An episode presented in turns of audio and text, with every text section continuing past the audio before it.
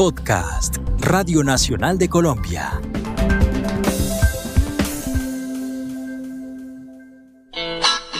Bogotá, del Putas Bogotá.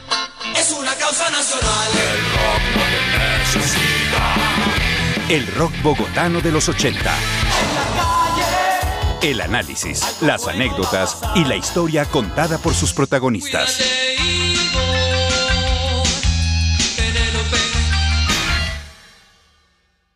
Bienvenidos, les habla Carl Troller y en este episodio hablaremos sobre el verdadero comienzo del rock bogotano, la prehistoria si se quiere, aquella chispa que prendió la explosión musical de los años 80 y que se remonta varios años atrás.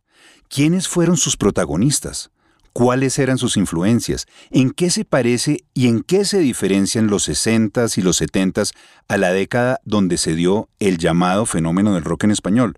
¿Podemos decir que lo que se sembró en aquellos años dio finalmente fruto en los 80? Para hablar de este tema, hemos invitado a Armando Plata Camacho, presidente de la Asociación Colombiana de Locutores, una de las voces más importantes a nivel hispano, hombre de radio y televisión, uno de los mayores creativos del espectáculo en Colombia, empresario de conciertos, manager de artistas y sin duda alguna protagonista de los comienzos del rock en Colombia. Bienvenido Chupo a Bogotá del Putas Bogotá. Muchas gracias. Creo que el rock colombiano nació en los años 50 con la influencia de un concierto que fue memorable en el Teatro Jorge Eliezer Gaitán con Billy Holiday y con un jockey que se llamaba Jimmy Reinsberg, que fue el primero que trajo todos los sonidos diferentes del tango y de los boleros, que era la, la, música predominante de esa época. Y un personaje influyente también es Carlos Pinzón, locutor recientemente fallecido, que inventó una frase y un concepto muy famoso, que era los dos pegaditos. Bueno, ahí vamos los dos pegaditos. Una radio llamada 1020.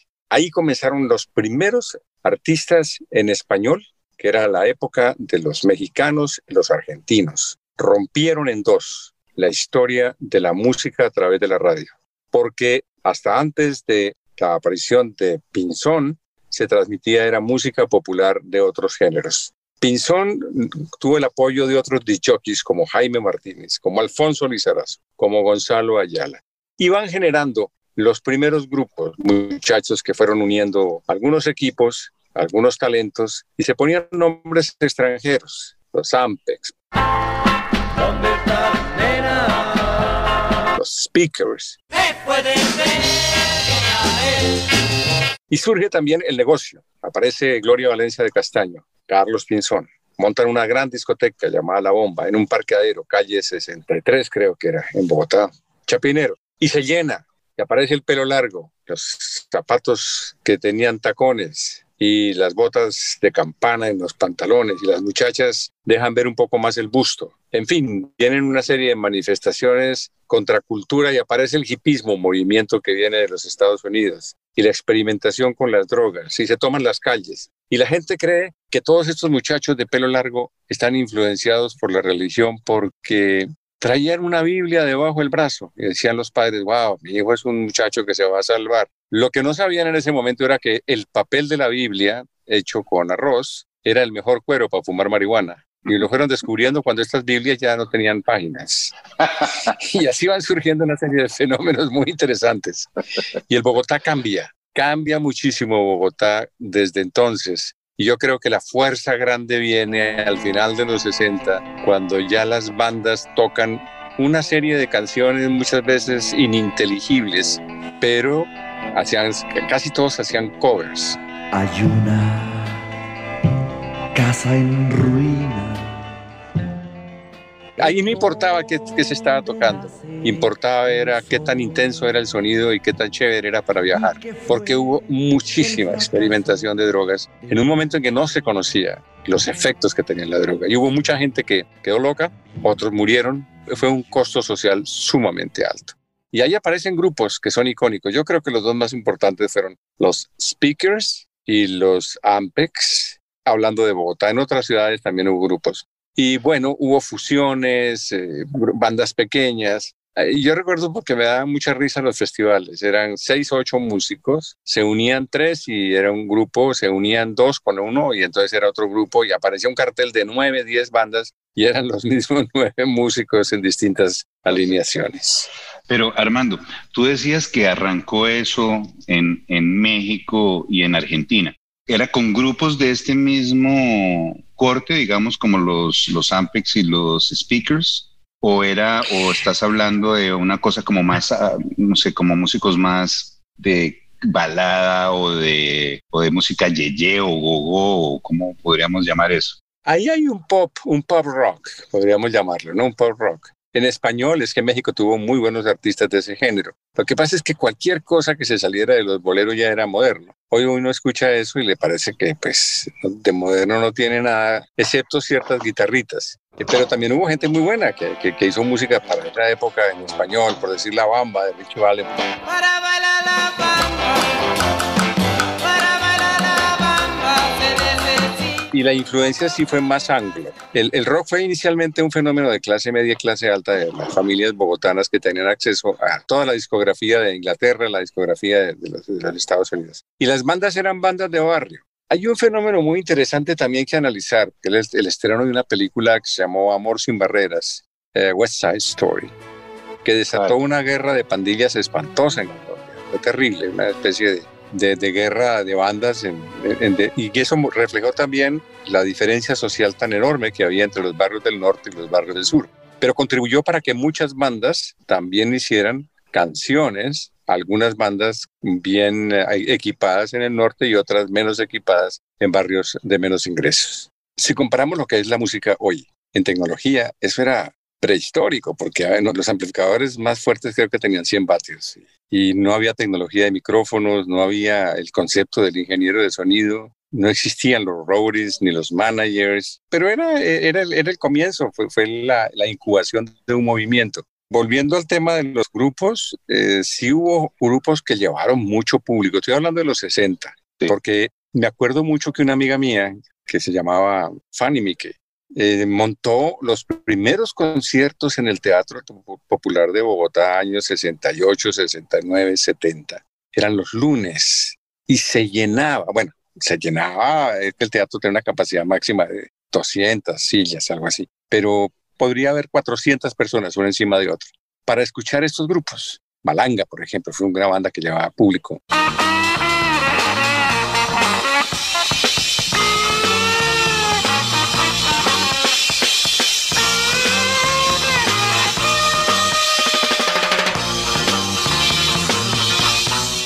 Uno entraba ahí, tenía que entrar, era como con una guía, alguien que lo llevara, porque era tal el humo de marihuana y cigarrillo que no se veía absolutamente nada. Tú hablabas de, la discoteca La Bomba.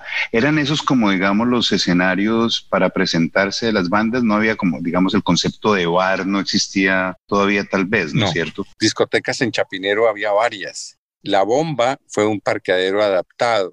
El Teatro de la Comedia también presentaba conciertos y comenzaron a surgir pequeños empresarios que presentaban películas y un concierto con grupo y se llenaba. Pero era todo underground, era algo muy subterráneo, todavía no había llegado a, ser parte, digamos, del movimiento del mainstream. Pero ya hacia los 70, a los 70 sí estalló, al final, a los 70 sí ya fue muy fuerte el movimiento. Yo diría que Bogotá tuvo su mejor época entre 1969 y 1974.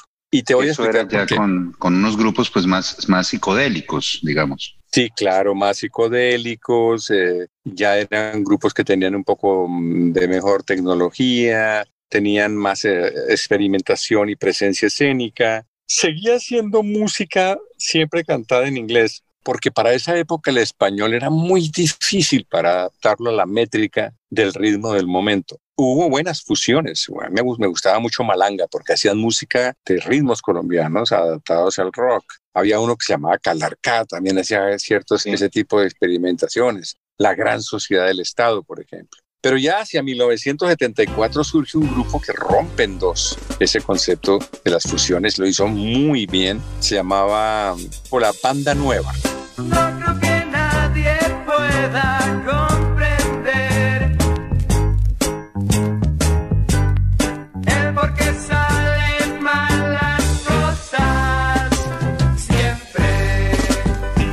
Banda Nueva fue ya como el grupo estrella. Y el rock en Bogotá se hace fuerte hasta 1976, 77, que viene el disco, la música disco, entonces como que lo opaca un poco. Pero voy a decirte que hubo conciertos grandes. Por ejemplo, el concierto de Ancón de 1971 en Medellín llevó bandas de Bogotá. Estuvo un grupo que fue muy taquillero, pero extraordinariamente taquillero. Yo fui, entre comillas, manager de ese grupo por algunos, algunos años, se llamaba Génesis, porque hacía música colombiana con sonido andino y gustaba muchísimo ese grupo. A mí me encantaba la experimentación, dejaron un buen trabajo discográfico. Tus cantos son ágiles como el viento y tus cantos son antiguos como el sol. Creo que fue el grupo más representativo de ese tipo de fusión y hubo grupos ya heavies que funcionaron muy bien. Por ejemplo, Bandido fue una banda que llenaba fácilmente teatros. Crash, Crash hizo una serie de giras por barrios de Bogotá, eh, ya hacia finales de los 70, que hacían perfectamente 40, 50 conciertos al año.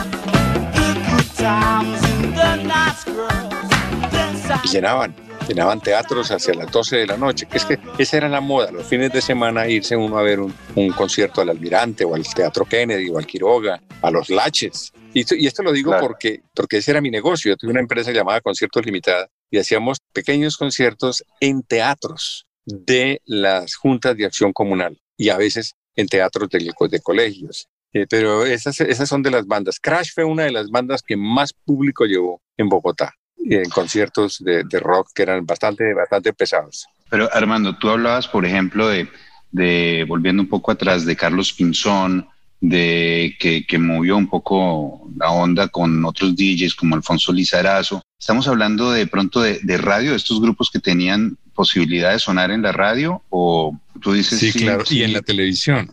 Y en la televisión. Sí, claro. En radio hubo un programa que fue espectacular, pero un programa de mucha audiencia que lo hizo Alfonso Lizarazo. Se llamaba Juventud Moderna en Radio, los sábados por la tarde se presentaban bandas de rock en español, baladistas y algunas en inglés en el radioteatro de Caracol de la calle 19848 y te hablo del 67, 68, 69, 70. Juan David Botero, publicista, también ya muerto hermano del famoso pintor Botero, organizó una gira para Milo que se llamó Milo Agogó. Un espectáculo de música a gogó al aire libre. Participan músicos y cantantes de la nueva ola de los que despiertan furor en la juventud. y recorrió toda Colombia y puso algunos grupos de rock con baladistas. Hubo un movimiento que se conoció como el Club del Clan, y de ahí salieron muchos artistas de pop rock y baladistas que cambiaron un poco la música. Cantantes como Emilce, por ejemplo, era una voz que tenía muy buena coloratura para el rock y muy buena actitud, pero terminaba grabando baladas que era lo que se vendía. De esa época surgieron emisoras como Radio 15. Radio 15, idea de caracol para la juventud de Colombia. Aquí en esta frecuencia, la dimensión de la música más joven del mundo.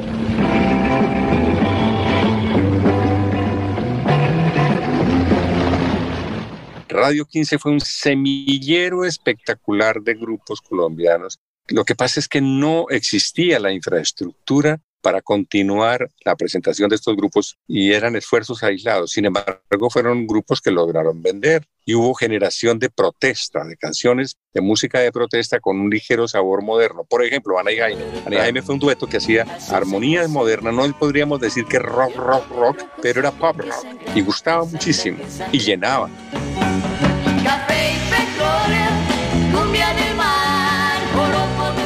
Oscar Golden fue un cantante que está más en el pop y en español, pero tenía, fue un gran ídolo. Con tu boca de.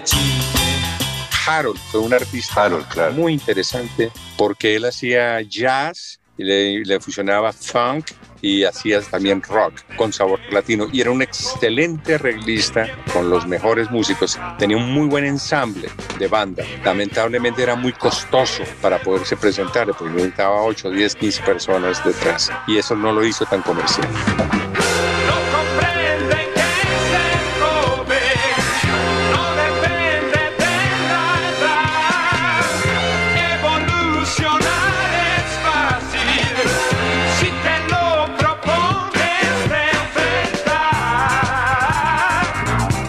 Entonces tú hablas de que eran esfuerzos que no, que no siempre llegaban, digamos, a buen término, es decir, los grupos no podían tener esa continuidad y, eso fue básicamente como una de las constantes en los 60s y 70s, ¿no? hecho que hizo que muchos abandonaran incluso Colombia y tuvieran que ir a buscar eh, en otros lados un mejor futuro. La constante yo creo que siguió hasta, hasta hace unos 10, 15 años. La medida que el mundo se globalizó, le dio oportunidad a mucha gente de salir al otro lado. Pero yo creo que hasta el 2000 era muy difícil para muchas bandas eh, subsistir por un problema muy elemental, que el mercado no era tan grande. Es que Colombia ha tenido, desafortunadamente, en el rock muy pocos seguidores en comparación al número de habitantes que tiene. Contrario a que una banda de vallenato, pues llena. El caso de, Carlos Vives es muy interesante porque él al final de, de los 80, comienzo de los 90, lanza su vallenato y cuando fue su primer éxito fue Vallenato Puro. Cuando lo fusionó con rock, pues tuvo un impacto, pero el público colombiano no alcanzó a entender la propuesta que él hizo.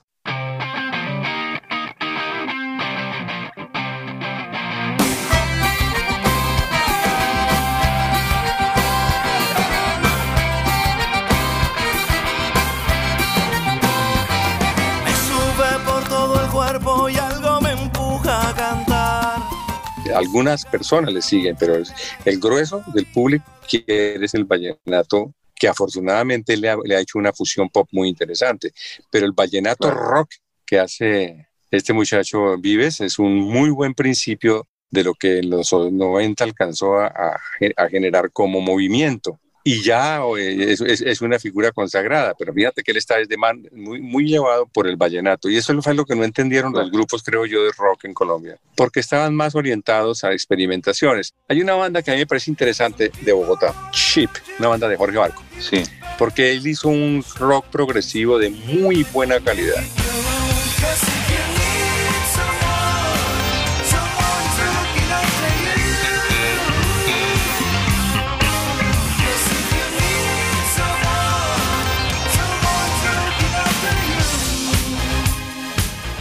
Y mira que el movimiento del rock en Colombia, desde el punto de vista técnico, tiene un estudio. y escribí un papel sobre eso muy interesante que se llama Audiovisión, Fonovisión antes, donde el diseño es hecho por John Stark, uno de los grandes diseñadores de sonido del mundo. El cableado fue hecho por Todd Rundstein, que le hizo todos los estudios a Pink Floyd.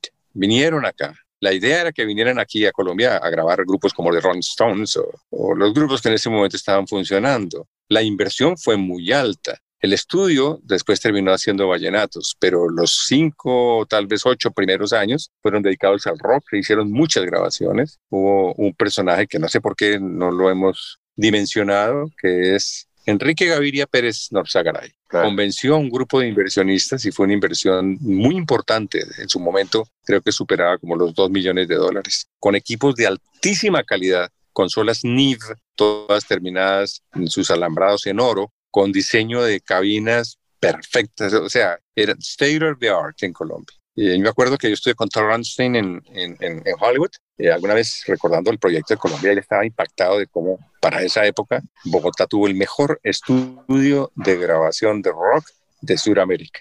Claro, incluso muy frustrante para él eh, leyendo entrevistas después de haber hecho ese esfuerzo mancomunado para montar ese estudio y la producción de varios, de varios discos, quedó muy frustrado en, general, ¿no? Con el resultado final, no musicalmente de sus discos, sino como que no, no agarraban esos grupos, ¿no? Es que no puede ser porque no hay mercado, mueren por inercia. Incluso grupos de hoy en día no alcanzan, no alcanzan a subsistir. Cuando ya hablamos de, ese rock en español, esa etiqueta que, se le puso, ¿cómo crees tú que llegamos a ese punto con tantos esfuerzos como que no, no llegaban a buen término? Tantos esfuerzos de, grupos que sacaban un solo disco, que a los tres años se acababa la banda y volvía, arrancaba otro, y tú ves a muchos músicos, así como tú decías al principio, que se presentaban en, en diferentes grupos en el mismo concierto, tú ves a lo largo de la música como un personaje como Augusto Martelo, estuvo en varios grupos, el mismo Humberto Monroy, que estaba pues en varias agrupaciones también, y eran como vuelven y hacían otro grupo y otro grupo y otro grupo, pero como que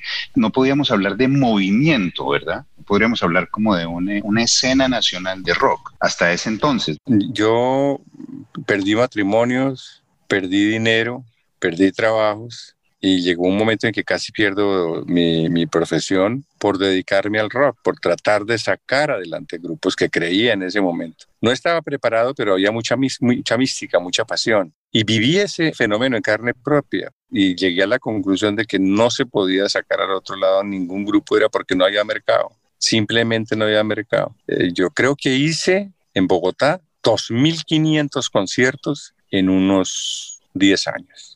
Y es una cifra que suena alta, pero es que hacíamos casi un concierto por día. Hicimos muchos conciertos a nivel nacional. Hice giras, me acuerdo en 1976, una gira con el grupo Génesis de, de 45 conciertos a nivel nacional, que eso para, para ese momento era una locura. Y tenía el plan de traer un camión o traer un, un, un tráiler de estos. Y no, no funcionó porque económicamente no daba, no daba. Y hacíamos, conseguía patrocinios y tuve sí algunas personas que me ayudaban y yo tenía televisión y podía promocionar a muchos artistas y, y tenía la radio y me ayudaban muchísimo, pero no, no pegaba como movimiento, desafortunadamente no. Hasta que llegó el rock en español. Bueno, eh, no sé si tú lo sabes, yo fui la persona que trajo el rock en español a Colombia. Cuando yo hacía Pasaporte al Mundo, que era un programa de televisión que viajaba por diferentes países, sí. vi el fenómeno muy de cerca en Argentina, ya venía estudiando mucho el fenómeno del rock nacional argentino, comencé a traer los primeros grupos de Soda Stereo, las primeras canciones de Soda Stereo, Nada Personal, que fue su primer hit, y lo presentaba en un programa de radio que se llamaba Música, Moda y Mundo, porque en la radio no lo quería transmitir. Solo hasta cuando 88.9 con Fernando Pava se interesó en ese fenómeno, se dispara el, el, rock en español. Pero durante tres años fue un movimiento que no tuvo absolutamente ninguna exposición, excepto la que le dábamos tres o cuatro personas en la televisión. Tú tenías, eh, cuéntanos un poquito de lo de cuando hablas de televisión, estamos hablando de ese programa. ¿Lo de tú y la música fue posterior? Mi primer programa en el rock, lo de radio, lo hice en Caracol, años 68, 69. En televisión, tú y la música 71, 72 y 73. Fue un programa muy interesante porque era el, ¿te acuerdas de Dan Kirchner Rock Concert? Un show de televisión claro, de Estados claro, Unidos unido con artistas colombianos. Esa fue mi, mi apuesta. Pasaba parte del Dan Kirchner y pasábamos grupos colombianos. Y ahí impulsaba cosas, ¿no? Conciertos. Ese programa fue muy importante porque duró tres años y era de una frecuencia semanal, tres veces a la semana. Creo que era lunes, miércoles y viernes, media hora, seis de la tarde.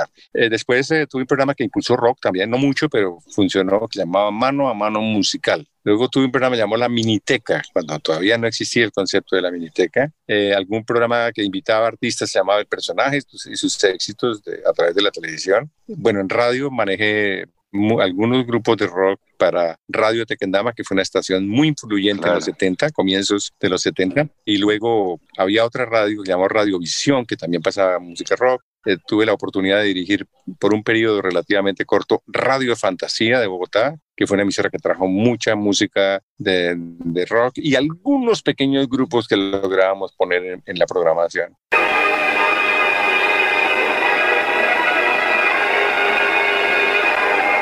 Radio Fantasía, desde la hermosa ciudad de Bogotá. HJZI, 1550 kHz, emisora fundamental de la cadena Super. Super, orgullosamente colombiana. Y a nivel de televisión, después eh, tuvimos Fama, que visitaba estudios y hacía pequeños documentales, algunos de ellos con grupos como este que te contaba de Sheep y la banda de Martelo y, y bueno, toda la gente de, de, ese movimiento que grababa en el claro. estudio de Fonovisión. Y hasta almacén de Imagínate. discos, o sea, estuviste en el... También tuviste el arte, ¿cómo yo se llama? El taller de la música. El taller de la música era, se llamaba sí. como almacén. Sí, yo soñaba con ser uno de los uh, duros del espectáculo en Colombia me gustaba, pero era un soñador también porque estaba metido en una industria muy naciente. Ese fue un negocio, por ejemplo, que fue espantoso. Monté al taller de la música en Bogotá, tenía dos almacenes en Bogotá, un almacén en Manizales, y cuando me di cuenta estaba quebrado. Tuve una empresa que se llamó Conciertos Limitada, que fue el primer equipo de sonido que llegó de Italia. Se lo compré a la gente de AIPO, que era una banda italiana que estuvo en Colombia. Y no, no, no, un dolor de cabeza, porque es que eso implica tener primero una gran inversión, un equipo de gente detrás como Rodis y luego una administración. Y cuando te das, hacías cuentas, no, no, no, es terrible, las, las finanzas no daban hasta que se acabó. Duré 10 años con ese negocio y nunca pude sacar utilidad. Y cuando tuve un éxito, perdí el dinero era por todos los daños colaterales que había.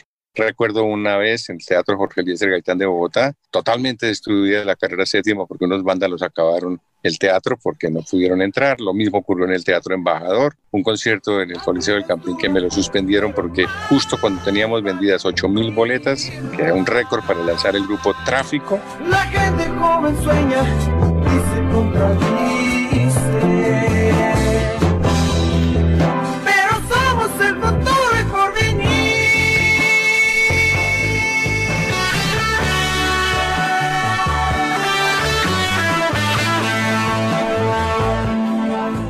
Estalló la- el, el problema de la embajada de República Dominicana, que te acuerdas que hubo Claro, el secuestro de, de la embajada por lo del M19. secuestro y la vida.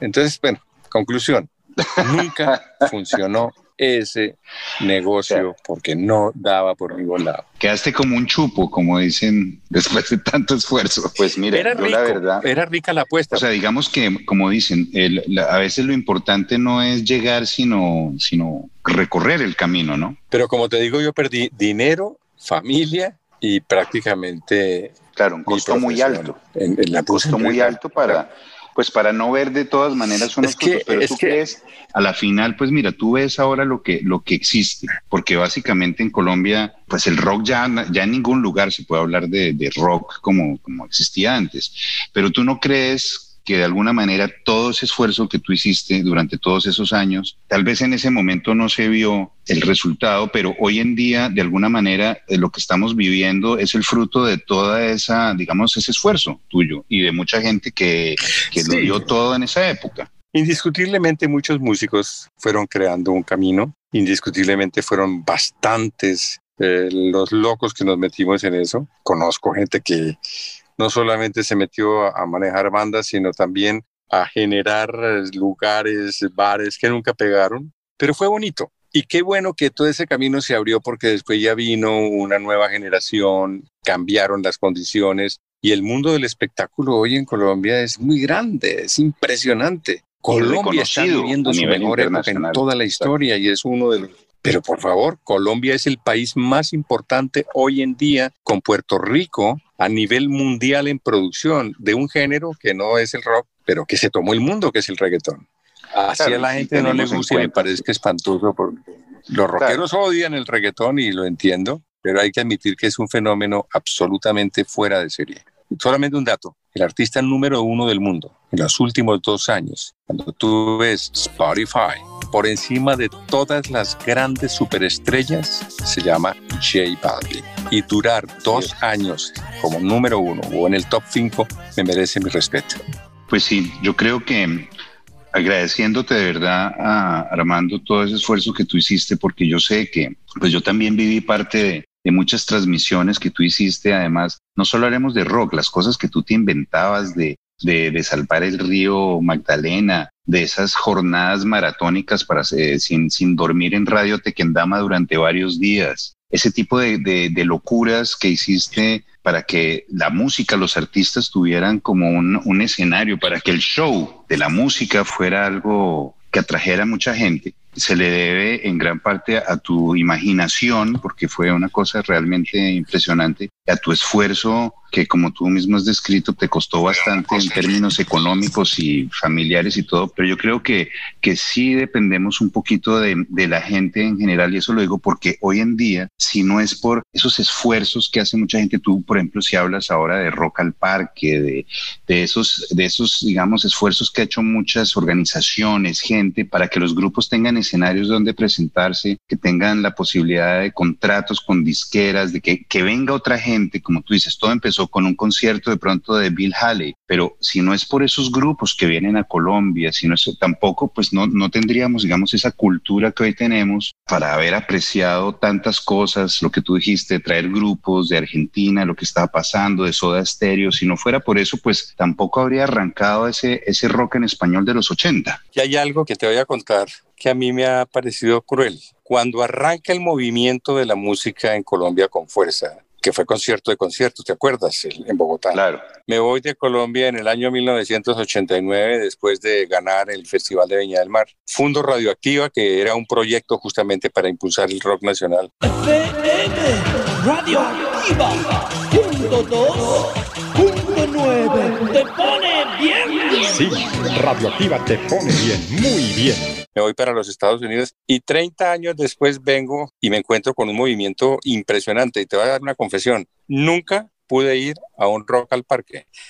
Imagínate, y añoro ir. Este era el año, este era el año para ir y no, y no hubo. Pues fíjate, pero bueno, no, el Rock al Parque va a seguir y tú también, o sea que eso va a haber oportunidades para vivir ese, esa experiencia. Pero con todos los conciertos que tú hiciste, los 250 al año, creo que te puedes dar No, por bien servido pero- y pero nosotros me- me- también. Veo filmaciones de, del rock al parque y yo digo, wow, qué belleza. 30, 50 mil personas, la televisión, ese montaje que hacen tan espectacular, porque pues uno sabe el esfuerzo tan grande de todos esos escenarios, los ingenieros, algunos grupos con muy buen sonido en directo. Bueno, digo, wow, es soñado, ¿no? Era, era lo que nosotros veíamos como, como lo máximo hace 50, 60 años. Y muy bonito recordar eso. Increíble, fue una etapa linda. Y qué bueno que ya el- el rock, a pesar de que el rock en ese momento en el mundo no se encuentra en su mejor momento,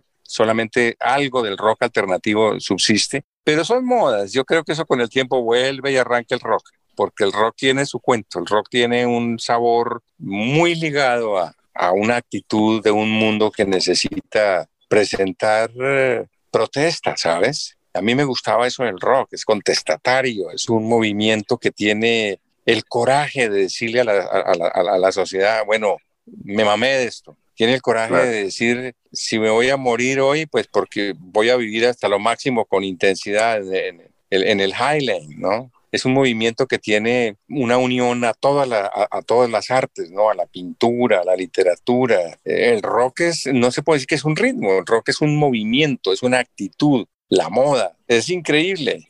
Los grandes pensadores eh, del rock lograron, me, encantaba, por ejemplo, Franz Zappa, ¿no? tipazo, un tipo que También de mis que- favoritos. que logró, sí, claro, logró romper muchas cosas, eh, crearon paradigmas. Eh, El rock sigue siendo definitivamente el movimiento para mí más importante de la historia de la música del siglo XX. Punto. Es el rock. Pues eh, Armando, mil gracias por haber compartido con nosotros todas estas vivencias, este, este, esas experiencias tuyas y, los aportes que hiciste para que el rock en Colombia se pudiera consolidar y pues por haber estado aquí en este episodio teníamos que ver qué había pasado antes y nos los has explicado muy bien. Muchas gracias, Armando. Nosotros los mayores de 70 años somos hippies arrepentidos. Estuvimos con ustedes Juan Pablo Cuevas en la producción y quien les habla, Carl Troller. Hasta un próximo episodio. Bogotá, del Putas Bogotá. Es una causa nacional. El rock bogotano de los 80. El análisis, las anécdotas y la historia contada por sus protagonistas.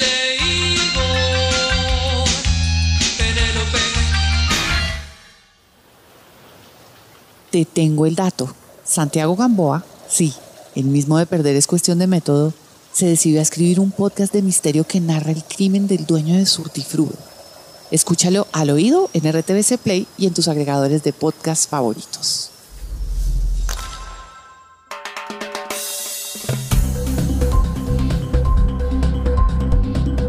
Este fue un podcast de Radio Nacional de Colombia.